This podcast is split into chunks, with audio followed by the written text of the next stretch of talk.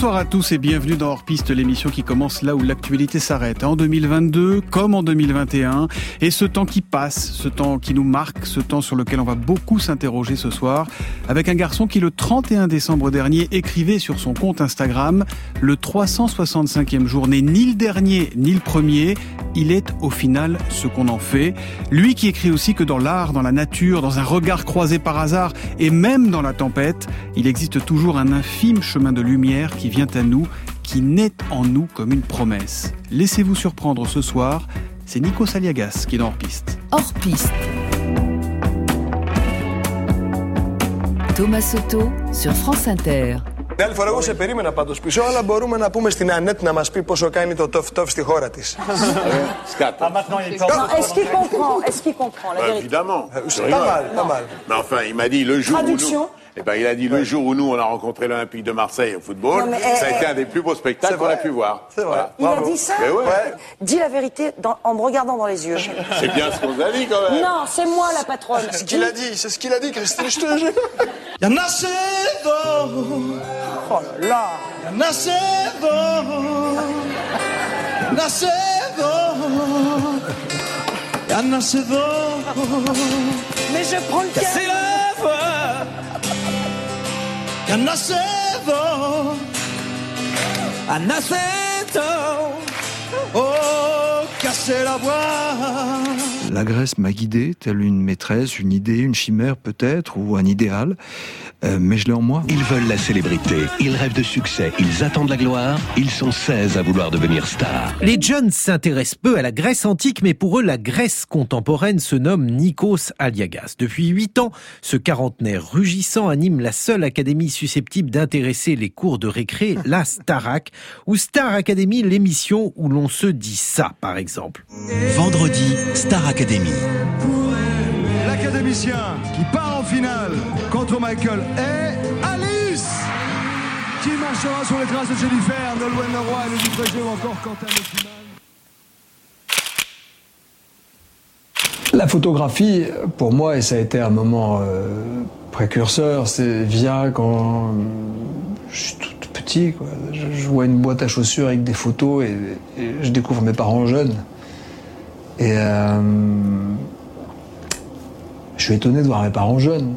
Et je réalise le temps qui passe et je photographie. Mon père m'offre un, Kodak, euh, un Instamatic avec les flashs carrés parce qu'il me voit faire des photos imaginaires.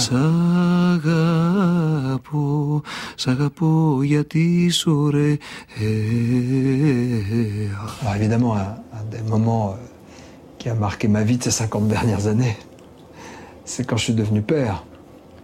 Papa, baba.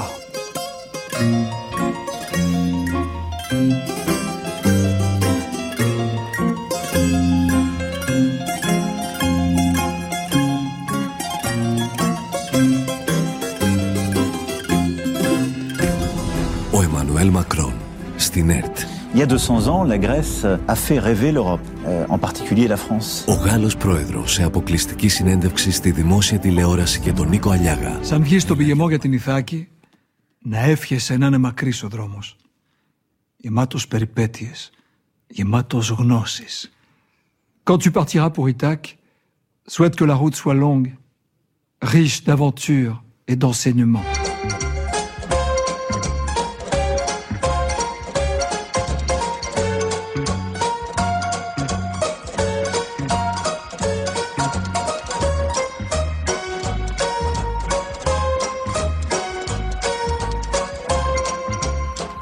Bonsoir, bonsoir et bienvenue dans Hors Piste, Nico Saliagas. Merci de m'accueillir Thomas Soto et merci pour euh, toutes ces images radiophoniques. On va pas faire semblant de ne pas se connaître, hein. on se connaît vraiment très Oui, très bien, copains. vous et moi. Mais le temps de cette émission, on va pas se tutoyer parce que de ce hors-piste, on veut pas faire un, bavardage entre copains, mais un, moment de partage pour vous, pour vous qui, nous écoutez. On entend là encore la musique de, de Borsalino pour clore ce portrait. Borsalino, film de 70, avec Belmondo, avec Delon et leurs costumes impeccables. Pourquoi elle vous parle? Pourquoi elle vous touche, cette musique? Parce que c'est le film dont parlait mon père pendant toute ma jeunesse, car mon père était ailleurs et il avait travaillé sur les costumes d'Alain Delon. Et puis c'est cette France faussement désuète, avec un parfum de nostalgie, de ce Paris des années 60 et 70 que je retrouve, même si, pour Salino c'est aussi le Sud, c'est Alain Delon. Alain Delon, c'était une petite photo au-dessus de l'atelier de couture de mon père, dans le petit appartement dans lequel nous vivions et mes parents travaillaient.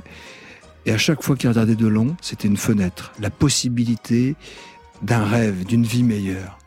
Et quand je disais à l'école que mon père habillait de long, il ne me croyait pas et ça finissait toujours euh, en baston. Mais vraiment, vraiment. Jusqu'au jour où j'ai rencontré C'est lui qui a fait hein, les, les, les, confectionner les, les, costumes de Delon pour, pour, Borsalino. Andreas Aliagas qui est parti le 9 mai 2017 et, et dont on va euh, reparler évidemment.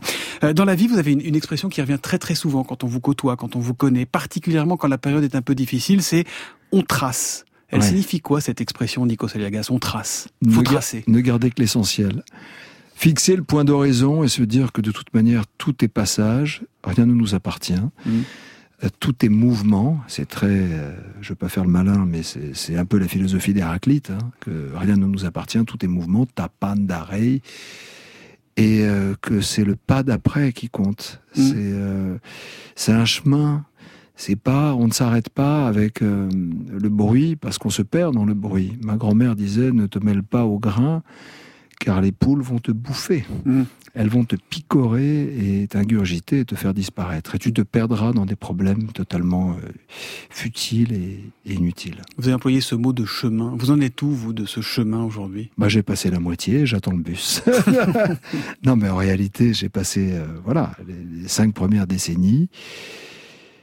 Je ne pense pas avoir trahi le gamin euh, qui rêvait de faire son chemin d'une façon ou d'une autre, sans certitude, sans se donner peut-être le droit, en tant que fils d'immigré, de dire qu'un jour je serai à la télé ou devant un micro ici. Je commençais ici à RFI en 87. Est-ce que qu'est-ce que je pourrais dire ici dans la maison ronde de Radio France aux gamins que je vois encore dans le couloir en, en franchissant le seuil et la porte de votre studio Qu'est-ce que je pourrais lui dire? T'inquiète pas. T'inquiète pas, te pose pas trop de questions, mais vis chaque instant, vis-les. T'inquiète pas, ça va aller ou t'inquiète pas, rien n'est grave au fond? Oh, ça va aller. T'inquiète ouais. pas, j'ai toujours été un, un garçon inquiet, euh, qui voulait faire plaisir aux siens, qui voulait dire à son père immigré que t'étais pas venu ici par hasard, que j'ai eu grâce à toi la chance d'avoir une éducation, une éducation, d'avoir accès comme un Français de souche à la culture et à, à, une vie sociale, et que tu seras heureux un jour et je, je te rendrai fier. C'est ça que je voudrais lui dire au gamin qui était à Radio France il y a 36 ans. Vous, vous, avancez, vous faites votre chemin et, mmh. et vous tracez. Mmh. Et en même temps, euh, quand on entend ce que vous disiez là dans, dans le portrait sonore au début de cette émission, euh, sur ce qui vous a donné envie de la photo, euh, on a l'impression que vous voulez capturer le temps, que vous voulez le figer avec votre appareil. Le reconnaître en tous les cas. Ouais. Et ne pas le mettre sous le, sous le tapis, ne pas le fuir. Ne pas en avoir peur non plus. Alors, on pourrait dire qu'à travers mes photos, à travers euh, quelques écrits ici et là, en dehors de la télévision, où le temps n'est pas le même, l'espace-temps médiatique est un espace-temps euh, qui n'est pas euh, symptomatique de notre existence. C'est juste, voilà, ce sont des, moments comme ça, des, éclats. Mais le temps d'une existence, il doit être plus profond, il doit être assumé déjà, assumé. C'est-à-dire qu'à 52 ans, tu n'as pas le même visage, tu n'as pas les mêmes envies et tu n'as pas peut-être la même expérience qu'à tes débuts, mais euh, tu peux encore recommencer. Tu peux encore remettre les compteurs à zéro et te lever et te débarrasser de tes peurs et de tes doutes. On passe une vie à chercher une pérennité et une, sérénité. Mmh. Et est-ce qu'en figeant le temps, en le photographiant comme ça, on pense éviter qu'il passe Est-ce qu'il y a une petite illusion d'immortalité dans tout ça Ou il y a simplement le plaisir et le besoin de, de marqueurs Je suis un nostalgique, Thomas. Donc quand je photographie euh, des vieilles personnes ou des mains... Vous en photographiez beaucoup de personnes âgées. C'est vrai, c'est vrai. Des visages vrai. burinés, des mains, vous des grands-mères, des grands-pères. Je le fais pour deux raisons. Un, je veux pas qu'on les oublie, quels qu'ils soient connu, pas connu, peu importe, on est tous l'inconnu ou le, connu de son quartier. Euh, je, je, voudrais leur dire que ben moi je me souviendrai de vous, que votre passage euh, n'a pas été aussi éphémère, euh, parce qu'une vie c'est éphémère et fragile, Et quand je photographie une personne qui a plus de 80 ans ou 90 ans, ou je photographiais récemment encore, il y a quelques mois, Sabine Weiss, qui nous a quittés, Mhm, photographe. la grande photographe à 97 ans, je voulais lui dire, moi, dans, dans vos yeux, madame, je vois, je vois votre jeunesse. Je vois une étincelle, je vois la petite fille qui rêvait de, de sortir euh, pour son premier bal, celle qui a fait sa première communion, celle qui s'est fiancée, qui a tenu la main la première fois, qui est allée peut-être au cinéma. Ou... Moi, je le vois dans vos yeux, madame, malgré euh, votre visage qui est, qui est ridé, fatigué, mais qui est encore étincelant. Et dans les yeux d'un enfant que je photographie ou d'un jeune homme, je le vois déjà âgé. On a l'impression que vous photographiez pas tout à fait de la même manière euh, les stars, vos invités dans 50 minutes Inside, vrai, le côté un peu business, et puis et puis le côté euh, des, des vraies personnes, Ouais. euh, quand c'est plus authentique, les les clichés avec des inconnus, ceux, ceux qui vous touchent vraiment. Il n'y a pas de masque, il n'y a pas de phare quand tu photographies, par exemple, un pêcheur ou un, un vieux sculpteur de quartier euh, qui n'intéresse pas grand monde car il sculpte des croix funéraires, mais lui me parle, j'ai envie de faire parler ses mains. Quand je photographie une, une, une femme, par exemple, euh, une artiste, une chanteuse ou une actrice, c'est très compliqué de, de, de, de rendre euh, ou de, de révéler comme le rendu que je fais avec les pêcheurs, les bergers ou, ou les gens de la rue, parce que elle a une image, et je dois essayer de respecter son image sans la lisser. Hmm. Voilà. Et c'est pas facile. Est-ce que vous avez une photo préférée Oh, Une photo à laquelle vous pensez là tout de suite? C'est très difficile, mais euh, peut-être une photo du temple euh, euh, dédié à Poséidon au Cap Sounion, à contre-jour, avec ces colonnes qui résistent et qui nous rappellent que nous sommes précisément de passage. Et qu'est-ce que tu veux dire devant un olivier qui a eu 800 ans Qu'est-ce que tu veux dire devant un temple ou des restes ou des... Certains voient des ruines et des pierres. Moi, je vois un, un être qui a 3000 ans, 2500 ans, alors que tu as à peine 50 ans ou parfois 18 ans. Tu es une erreur statistique. Donc, il faut que tu restes à ta place. Il faut que tu sois humble vis-à-vis de ça et apprendre. Je pense à une autre photo, celle de votre père. C'est un peu le fil conducteur de votre existence. Bien sûr, papa. bien sûr. Euh, cette photo où il sourit, il a le regard qui part un peu vers le haut et que vous Mhm. avez notamment euh, exposé à la conciergerie à l'époque. Ouais. Qu'est-ce qu'elle dit cette photo? Elle dit d'abord à un homme qui souriait peu devant euh, l'objectif, car il faisait partie de ces gamins euh, qui étaient photographiés peut-être deux, trois fois dans leur existence, euh, mais c'était un moment presque cérémonial. Il y avait tout un... On mettait ce qu'on avait de plus beau et on souriait pas. Parce qu'il fallait pas rater la photo. On n'était pas des guignols. C'était un moment sérieux, la photographie. C'était comme une première communion. Et à cette phase de sa vie, il doit avoir près de 70 ans, ou un peu plus, il sourit un peu trop, il ressemble à Galabru, il n'est pas dans son élément, euh, on va dire, plus, plus lourd, plus Omar Sharif, facteur fatal, il a quelque chose de plus fragile en même temps de touchant. Et en fait, il est en train de, de, de commencer à avoir les prémices de, de l'AVC. Et vous le savez pas, Et on ne sait ouais. pas. Et moi, je le photographie et je dis, papa, tu fais le malin, tu fais le pitre, et il se marre. Et il se marre parce qu'il veut pas pleurer. Parce qu'il a mal, quelque part. Et parce qu'il perd certainement le contrôle de son corps, de ses nerfs, de, de son système euh, neurologique. Et en même temps, il sourit. Et je trouve ça tellement magnifique Mm. et tellement courageux. Sa disparition, Andreas Aliagas vous a laissé euh, inconsolable et même désemparé pendant, pendant des années, Nikos Aliagas. Elle vous fait peur, à vous, la mort? Elle fait son travail. À moi de faire le mien. Vivre. Vivre. La mort, elle n'est pas méchante. C'est la seule certitude. On devrait, dès la naissance, nous dire, mais dès la naissance, profitez-en, ça va pas durer. Comme ça, on aura moins d'illusions. Comme ça, on perdra moins de temps à nous lamenter dans les histoires de la vie, dans les petites choses, de nos ambitions affectives, sociales. Genre, tout ça n'est pas très grave, puisque de toute manière, tu ne prendras rien avec toi. Mm. Je me souviens de ces dames, quand j'allais euh, très étonnamment, dès l'enfance, dans les cimetières, me balader ou prendre des photos plus tard, de ces vieilles folles qui se cachent dans les cimetières, qui allument des petites euh, bougies et qui disent « Tout restera ici !» Elle disait en grec « Oledo faminun !» de façon presque agressive. Et je dis pourquoi elle me parle Qu'est-ce qu'elle me raconte Qu'est-ce qui va rester là? Je ne comprends pas. Mais qu'est-ce que c'est que ce, qu'est-ce que c'est que ce bean? C'était très parisien, moi, dans les villages grecs, et puisque né ici. Et en fait, il m'a fallu du temps, mais j'avais compris que tout reste ici et tout se transforme en poussière d'une façon ou d'une autre. Mais il y a une chose qui est immortelle, que l'on croit ou pas, au, au Dieu au pluriel, en Dieu ou en ce que vous voulez. C'est l'énergie de l'amour et de la vie. C'est plus fort que tout. Hmm. Plus fort que tout. Donc je ne la crains pas. Euh, quand je suis devenu père, j'ai commencé à me poser des questions parce que la vie de tes enfants te rappelle ton passage et ta responsabilité vis-à-vis d'eux. Tu dis ah là j'ai pas envie que l'avion tombe quand je prends l'avion. Alors qu'avant c'est pas grave, on est tous dans le même bateau, toutes ces conneries.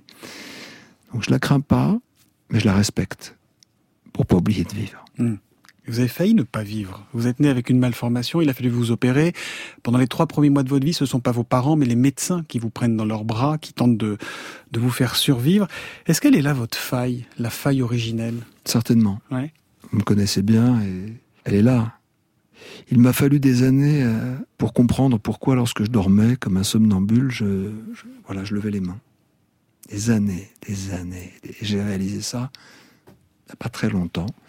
C'était pour m'accrocher à quelqu'un. Parce que même si ma mère ne m'a pas abandonné, elle était une jeune femme de 19 ans dont on a pris l'enfant pour lui sauver la vie à Paris, à Necker. Euh, bah, quelque part, sans le vouloir, mes parents m'avaient livré à moi-même, mais m'avaient aussi permis de résister, de survivre et par extension de tracer ma route. Et tout est tout prend son sens évidemment. D'une certaine façon. Et il y a un sujet sur lequel vous êtes très pudique, Nico Saliagas. Je ne sais pas si vous voudrez nous en parler ou pas. Vous êtes un, un passeur. Ouais. Ça veut dire quoi? On l'est tous. Hein. C'est une histoire. Euh, c'est une histoire qui concerne la reconnaissance du passage de la vie à la mort, en fait. Et il m'est arrivé, un peu par hasard dans un premier temps, il m'est arrivé souvent de me retrouver dans des dans, dans, des, dans des situations de deuil où quelqu'un venait de mourir, ça avait commencé avec mon grand-père. Il m'avait dit un jour, euh, j'étais haut comme trois pommes. euh, il a dit à mes parents, qui viennent avec moi, il y a tel voisin qui est mort, on va le voir, je suis au village en Grèce. Et puis je le vois faire un rituel, qui n'est pas un rituel dogmatique, on va dire chrétien, qui était quelque chose qui était presque de l'ordre du païen. Une sorte de, de contact au corps, de laver le défunt, de l'habiller, de le mettre une pièce dans la bouche pour qu'il paye le passeur. Là, on est vraiment dans l'Antiquité, on n'est Mm. plus du tout dans le christianisme. Et curieusement, j'ai pas peur, Thomas. J'ai pas peur. Je me dis pas, mais qu'est-ce que c'est, un mort? On embrasse le mort, on lui souhaite un bon voyage. J'observe encore ce chœur de voisine qui chante la vie du défunt, euh, presque dans une polyphonie. Cette autre femme qui se, qui se griffe les joues pour exprimer son deuil. Ces miroirs euh, qui, qui ont été masqués par des, par des sortes de, de draps noirs et de rideaux. Je suis là. Et je suis imprégné par ce. On a l'impression d'être dans un film des années 50, un film italien. Et dans ma vie, je me suis retrouvé dans des situations de, mort subite devant moi, où j'ai dû, malgré moi, accompagner, puis ensuite le contrôler et l'accepter. Je l'ai fait pour mon père, je l'ai fait récemment pour euh, mon meilleur ami, en Grèce, où tu, vois quelqu'un partir. Or, la mort dans le monde occidental, on la cache sous le tapis, on se dit c'est la vie, après un enterrement. Mais non, c'est pas la vie, excusez-moi, c'est la mort. Il faut, la, regarder, l'observer dans les yeux, sans la craindre. Alors c'est très compliqué parce qu'il y a des morts plus dures que d'autres. Mais quand tu sais que tu vas partir, bah, tu n'oublies pas euh, le voyage. Euh, et tu te poseras moins de questions. Alors c'est un peu théorique, c'est un peu facile à dire, Thomas. Mais c'est la seule réalité. Donc oui, j'essaie de passer comme de l'ombre à la lumière dans mon travail, quand j'accompagne des talents. Et un passeur, c'est aussi un père qui apprend et qui élève ses enfants comme ses enfants l'élèvent. Et un passeur, c'est aussi euh, quelqu'un qui ferme les yeux de son meilleur ami Mm. et qui lui souhaite un bon voyage. Quand je vous regarde, euh, Nico Salaga, je me dis parfois que vous êtes euh, joyeusement désespéré. Oui, c'est et d'autres fois que vous êtes euh, un homme heureux avec un sourire préoccupé. Oui. Vous êtes en train de sourire comme un dépressif, c'est ça? Vous arrivez à être insouciant? Non. Jamais. Même Si- quand il y a la lumière, les flashs, qu'on demande de sourire, que vous faites Nico Saliagas dans les shows télé. Non.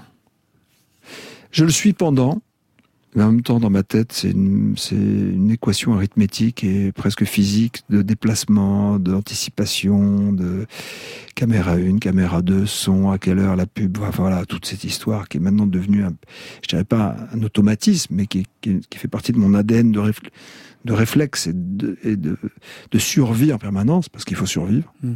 devant Mais que micro, vous aimez aussi. J'adore ça. aimez. Vous ne pourriez pas éteindre la lumière comme mais ça. non, ça sécrète une dire j'arrête tout ça. Je vous ai jamais entendu dire tiens, je vais aller élever des chèvres.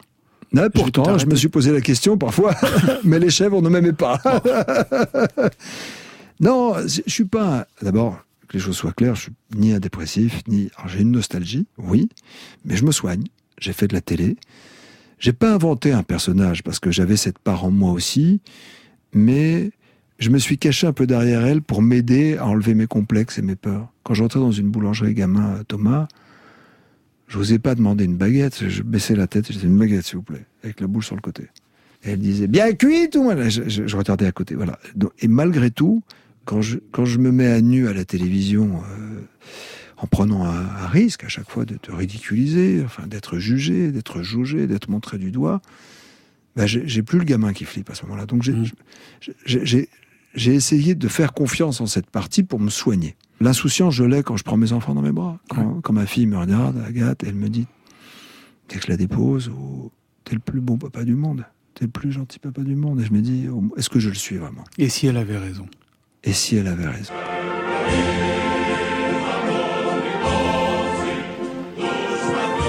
Alors là, Nikos Aliagas se lève, se met au garde à vous, puisque c'est évidemment l'hymne grec.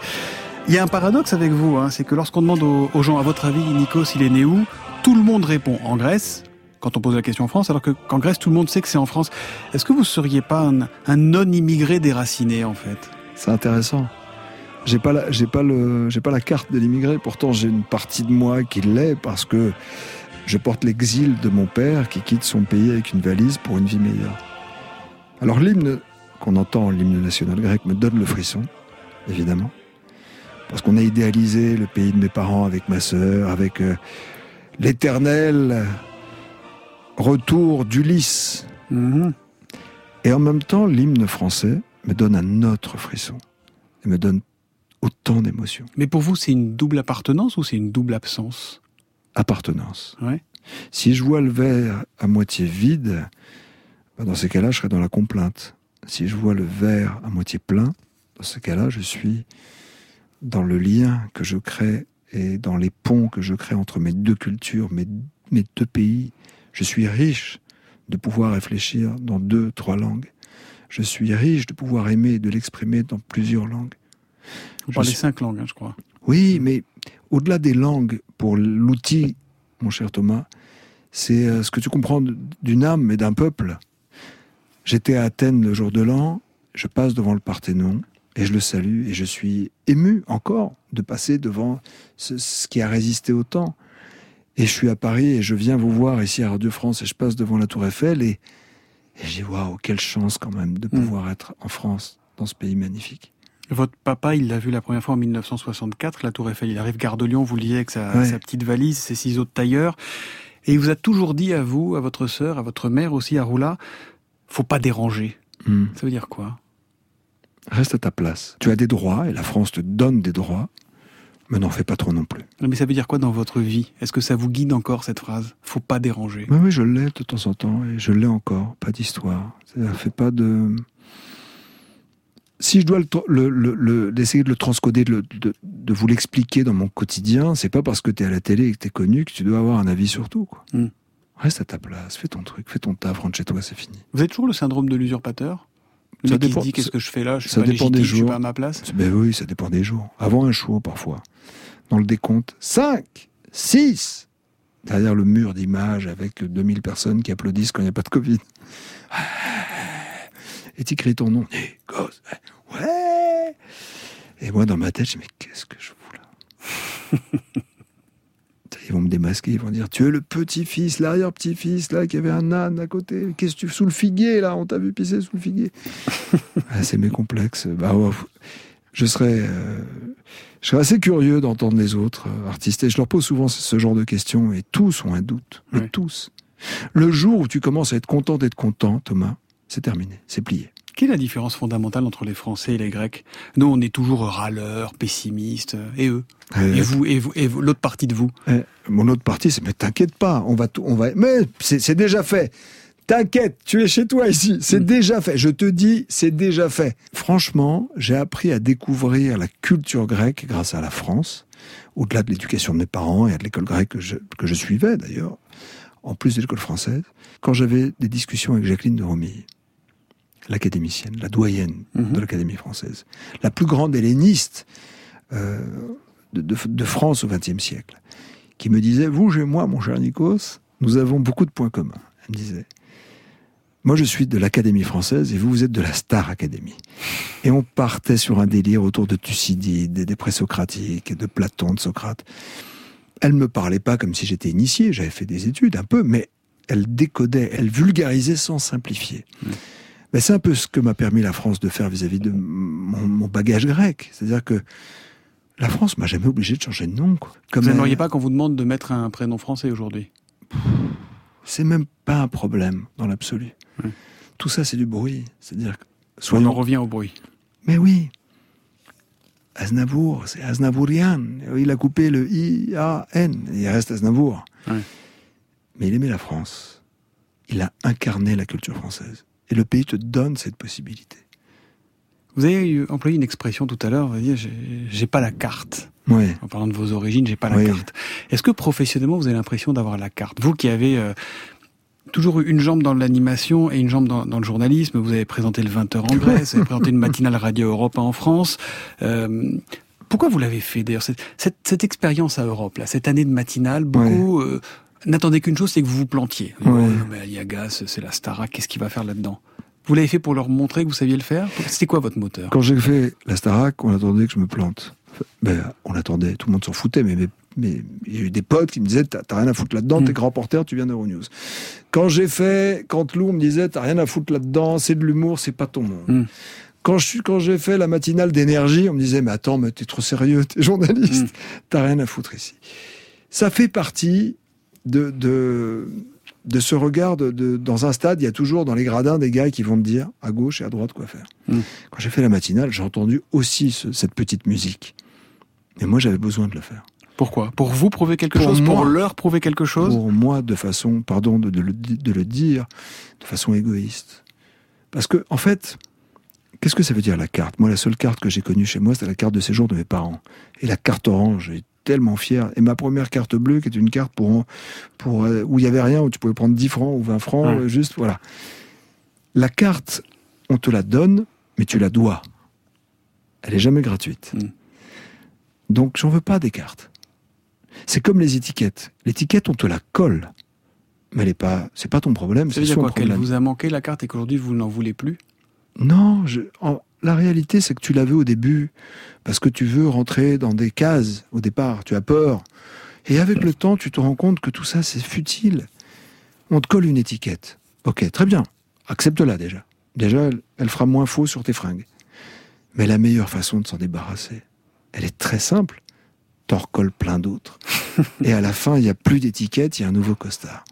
Et puis, ce ne sont pas les autres qui font ni ta carrière, ni tes envies, et ce ne sont pas le, c'est pas le, l'approbation des autres qui te rendra heureux et qui te, qui te fera être accepté par le public.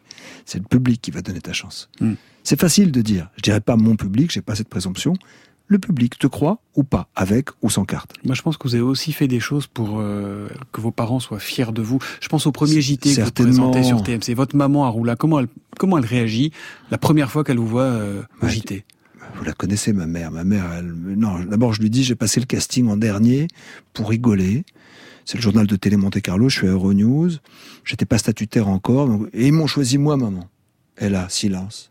Je peux mourir heureuse. Hein J'ai dit, maman, mais qu'est-ce que tu racontes? Mais je te demande pas de mourir. Donc elle voulait mourir. euh, Parce que tout ça, j'allais passer à la télé. Mon fils Mais tu vas. Elle me dit, après, elle me dit, mais est-ce que tu. Comment tu sais ce que tu vas dire?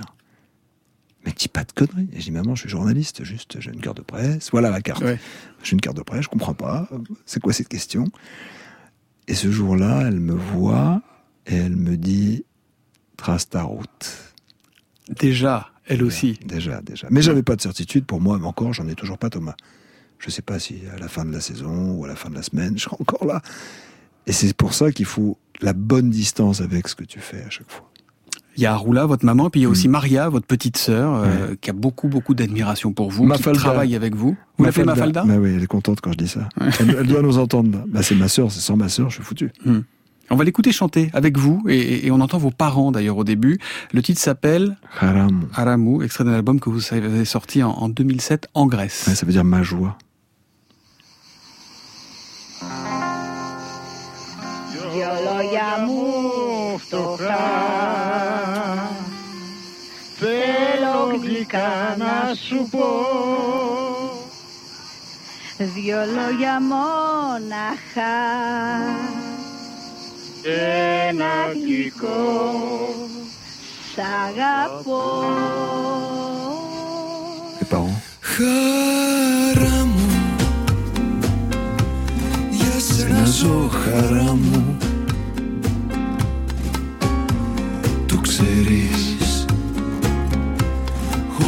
να στο έχω πει Χαρά μου Τα πιο όμορφα όνειρά μου Χαρά μου Je fais du playback. Λίγο στη σιωπή Maria. Απ' τον έρωτα το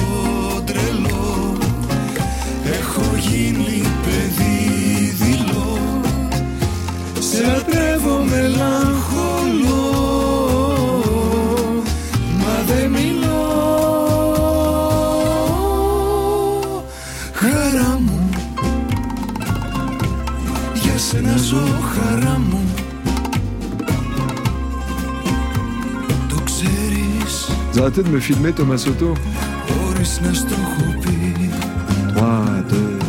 C'est la chanson de mariage de mes parents Parce que ma mère s'appelle Chara, qui veut dire la joie en grec. Et c'est la chanson que mon père lui chantait.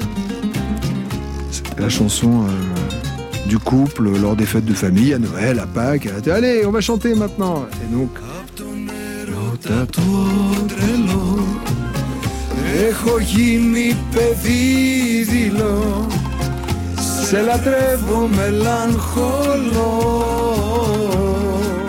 Μα δεν μιλώ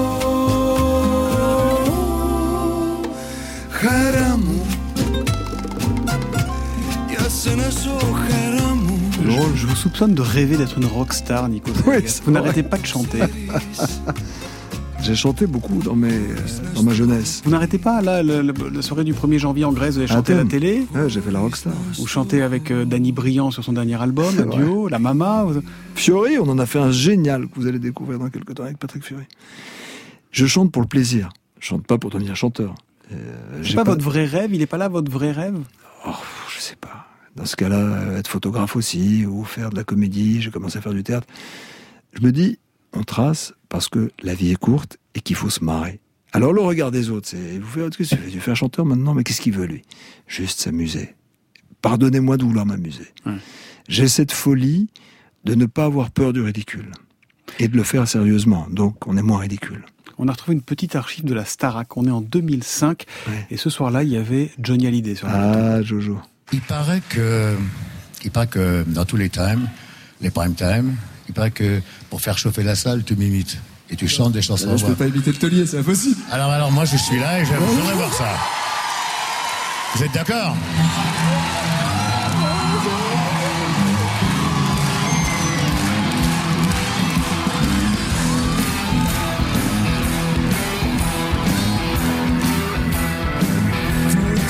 Musique que j'aime, elle vient de là, elle vient de blues. Les mots ne sont jamais les mêmes, sais, pour exprimer chaque bleu. J'ai mes joies, j'ai mes peines, et tout ça, ça devient le blues. Je le chante autant que je l'aime,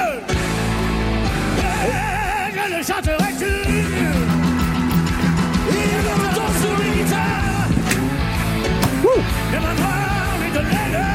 Ah, le patron, le taulier, comme je l'appelais. Il vous touche particulièrement, lui. hein. Ah, il me touche beaucoup, Johnny. Pourquoi? Pourquoi lui plus que les autres? Pourquoi lui différemment des autres? D'abord parce que j'ai grandi en le regardant à la télévision, dans les maritiers Gilbert Carpentier. Quand j'étais gamin, c'était ma fenêtre de liberté. Dans une vieille télé en noir et blanc. Et en même temps, parce qu'il était touchant, Johnny. Quand il n'était pas Johnny Hallyday sur scène, quand il n'était pas un survivant, quand il n'était pas un, warrior, c'était un gars super touchant, super euh, attentionné. J'ai des images comme ça avec Johnny, on est à Los Angeles. Je suis parti pour un reportage et je le croise et il est 2 heures du mat. Tout le monde est parti du resto, on a fermé la boutique. On a une bière, on est assis sur le, trottoir et il me dit Fais des enfants. J'ai dit Ah ouais, ouais, t'as raison. C'est tout ce qui compte, il me dit. Voilà, et on parlait de ça, il me dit Je sais pas.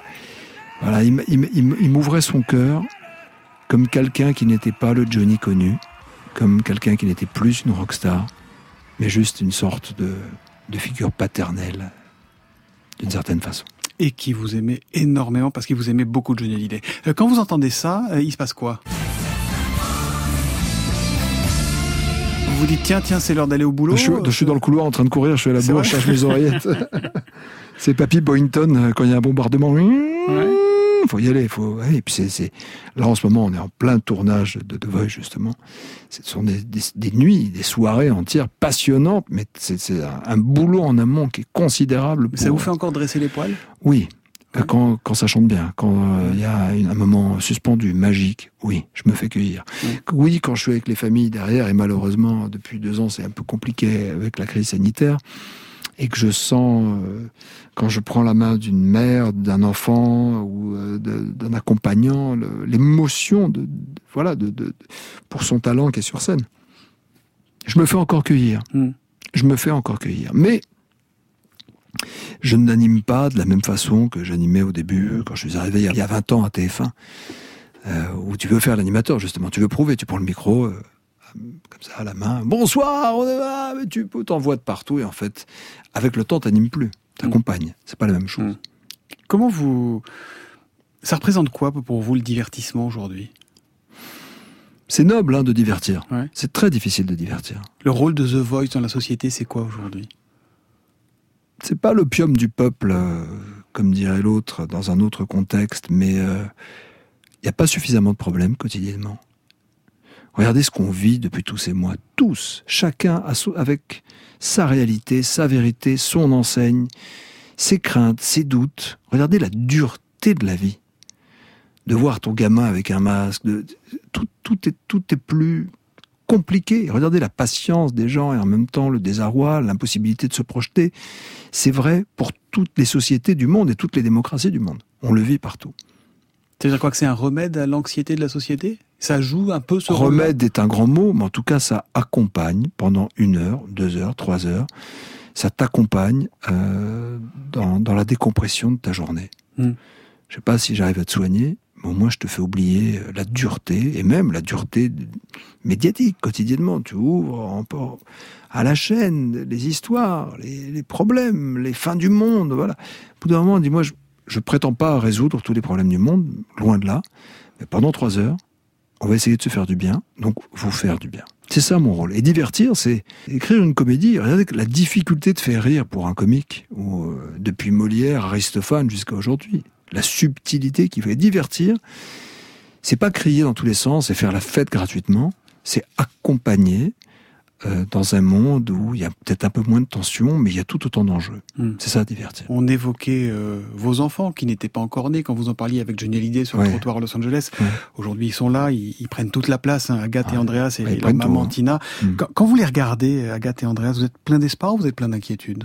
D'abord de gratitude Mhm. d'avoir pu avoir rendez-vous avec eux, une responsabilité.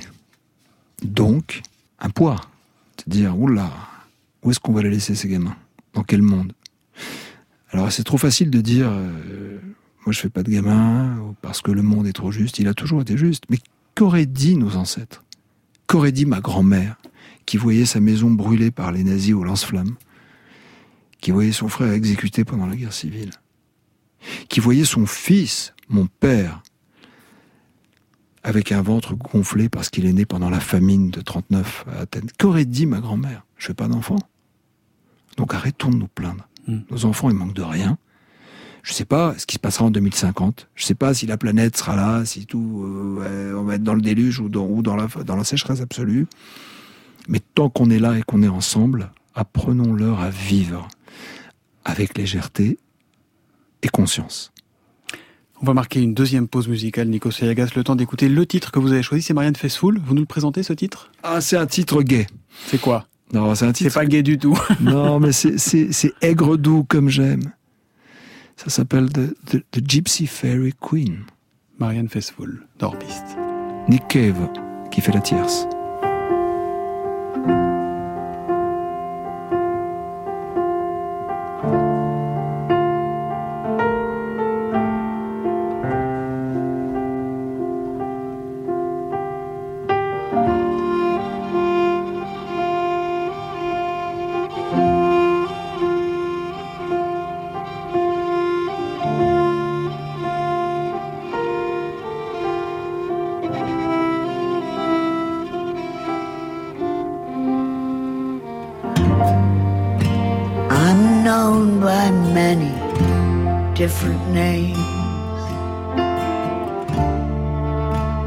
Good friend Will calls me Puck and Robin Goodfellow.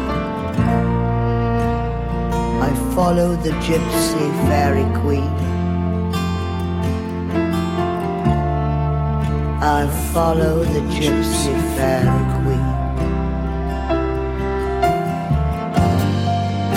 She walks the length and breadth of England, singing a song, using a wand help and heal the land and the creatures on it. She's dressed in rags of moleskin and wears a crown of rowan berries on her brow.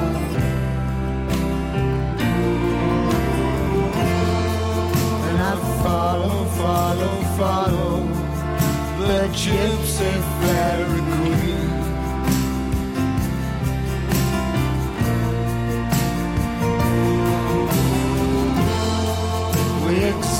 Exist, exist, exist in the twilight in between.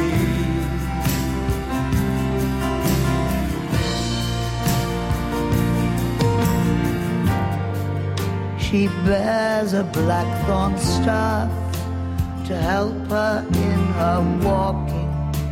I only listen to her sing, but I never hear her talking anymore.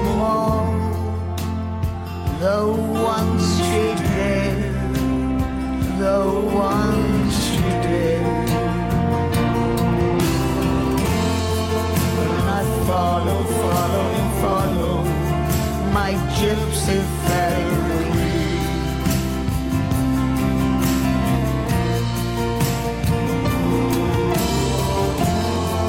We exist, exist, exist in the twilight in between.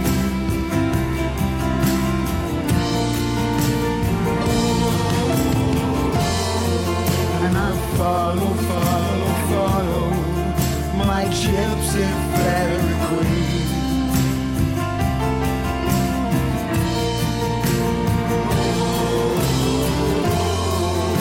Exist, exist, exist in the country in between.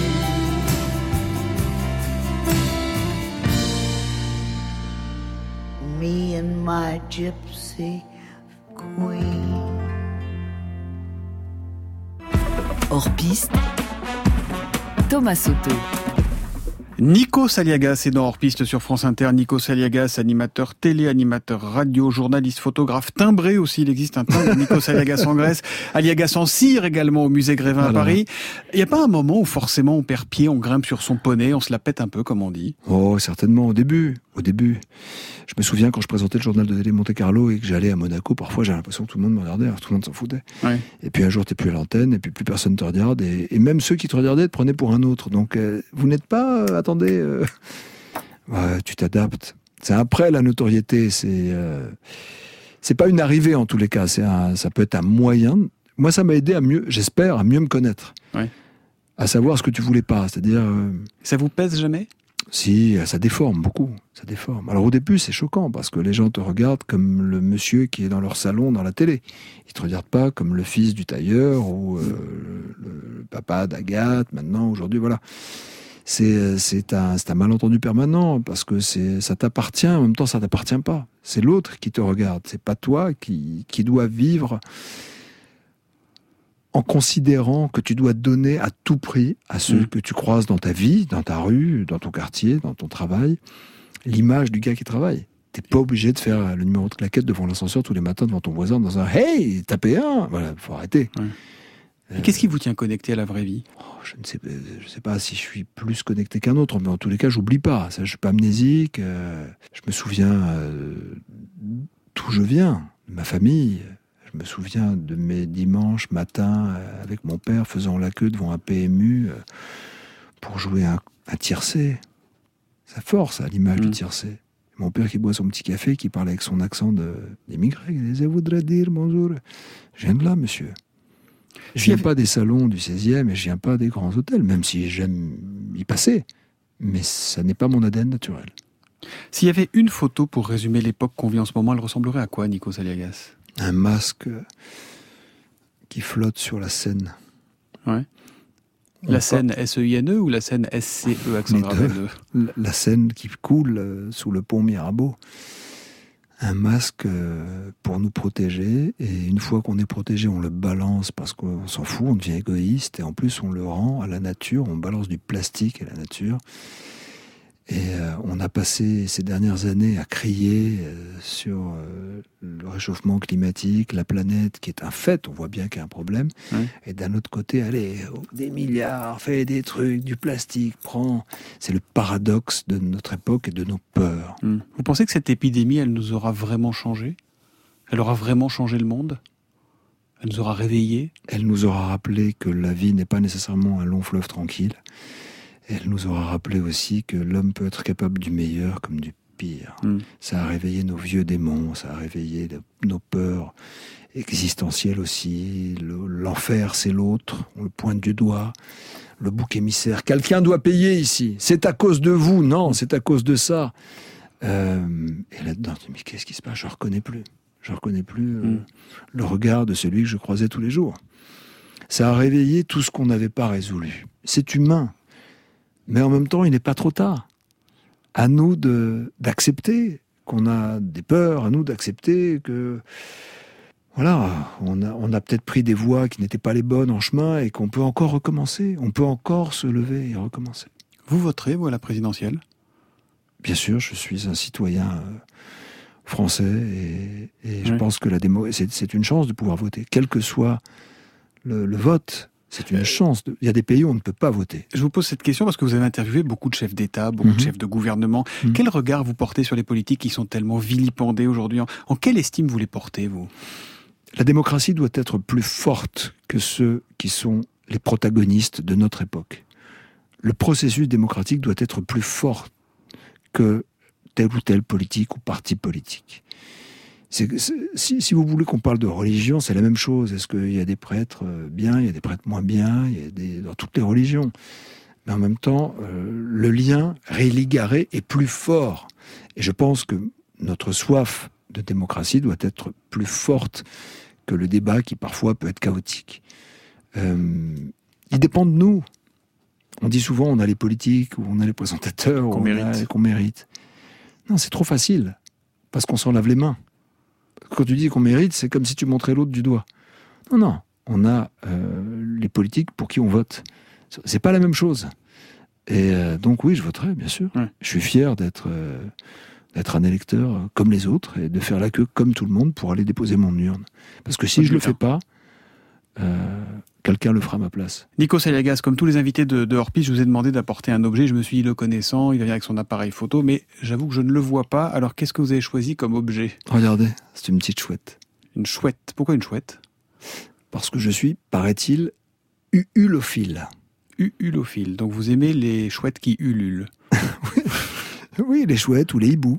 Je collectionne des chouettes. Il y en a partout chez vous, en on va dire la vérité. partout, Ouais. Mais pourquoi? Qu'est-ce qui, vous dit? C'est quoi? C'est lié à Athéna? C'est lié à la sagesse? C'est une porte pour moi, c'est une porte entre la vie et la mort, d'abord. C'est une porte entre le monde visible et invisible, parce que les chouettes sont des animaux dans, depuis l'Antiquité qui sont considérés comme des, des- des êtres euh, psychopompes, des Mhm. accompagnateurs d'âme. comme le sont aussi certains symboles dans la religion, comme l'archange Michel. Saint Michel, par exemple, est un psychopompe, celui qui accompagne les âmes.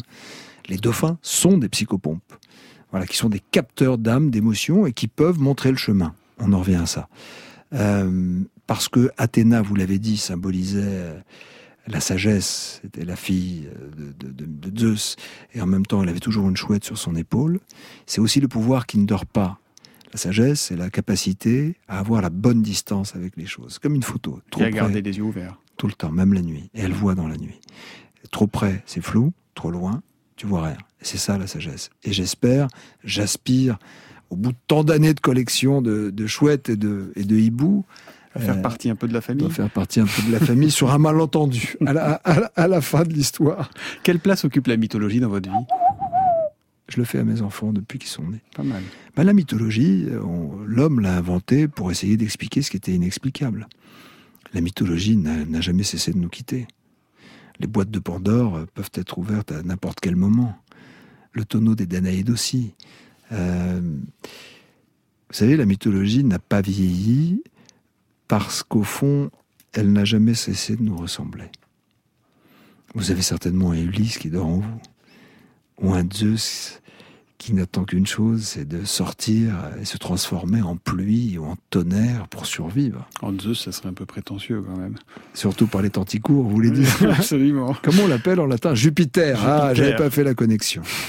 J'avais pas fait la connexion. J'ai une toute dernière question qui est un peu plus terre à terre, Ouais. euh, mais qui est fondamentale pour moi parce que j'ai jamais compris. Pourquoi vous n'avez pas le permis de conduire, Nico Saliagas Voilà, fin de l'interview. Pourquoi vous n'avez pas le permis de conduire? Parce que, vous voulez vraiment savoir pourquoi Ouais. Parce qu'on n'avait pas d'argent, mais on ne se sentait pas pauvre. Parce que mon père trouvait toujours le moyen d'économiser suffisamment ou d'emprunter pour acheter une belle voiture. Et vous savez pourquoi il achetait une belle voiture? Pour rentrer chez lui, dans son village, comme un riche, et pas comme un pauvre. Parce que parfois on n'avait pas de quoi payer à la fin du mois, et arrondir le loyer. Donc quand il revenait avec sa Mercedes d'occasion ou sa belle bagnole euh, faussement flambant neuve euh, au village, on disait pas l'immigré, on disait la réussi. Et voir mon père passer toute sa vie à aimer sa voiture comme on aime une princesse, à nous engueuler avec ma sœur quand on mangeait un sandwich et ça faisait des miettes, à conduire vite, à fumer dedans, à écouter de la musique, m'a énervé. Un jour, je lui dis Papa, un jour j'aurai les plus belles bagnoles du monde, mais je ne conduirai pas. Alors, j'ai pas les plus belles bagnoles du monde, mais je lui ai acheté sa, sa dernière voiture, euh, celle euh, qu'on a encore gardée, parce que c'était la voiture de papa. Un jour, je l'ai fait garer devant chez lui, c'est ta voiture, papa. Il m'a regardé, il avait les larmes aux yeux. Et il avait compris qu'à ma façon, je conduisais quand même ma vie. Merci beaucoup, Nico Saliagas, d'être venu faire un peu de, de hors-piste avec nous. Merci, merci, docteur, je vous dois combien On vous enverra la note. Merci également à Marie Méry à la réalisation, Charlotte Lelot à la préparation, Claire Tesser à la mémoire vive et Pierre-Yves Derolin aux manettes. Nikos, je voudrais qu'on dédie cet ami à un ami commun qui était même un frère pour vous, vous l'avez évoqué, c'est Alekos. Il est parti il y a, il y a quelques semaines et, et il nous manque infiniment. Prochain hors-piste dans, dans une semaine, dimanche à 17h. Et le dernier mot dans cette émission revient toujours à l'invité. C'est donc à vous, Nikos. Merci pour l'amitié, merci pour Alécos, merci pour les absents. Ils sont jamais très loin. Merci à vous. Merci, mon Thomas.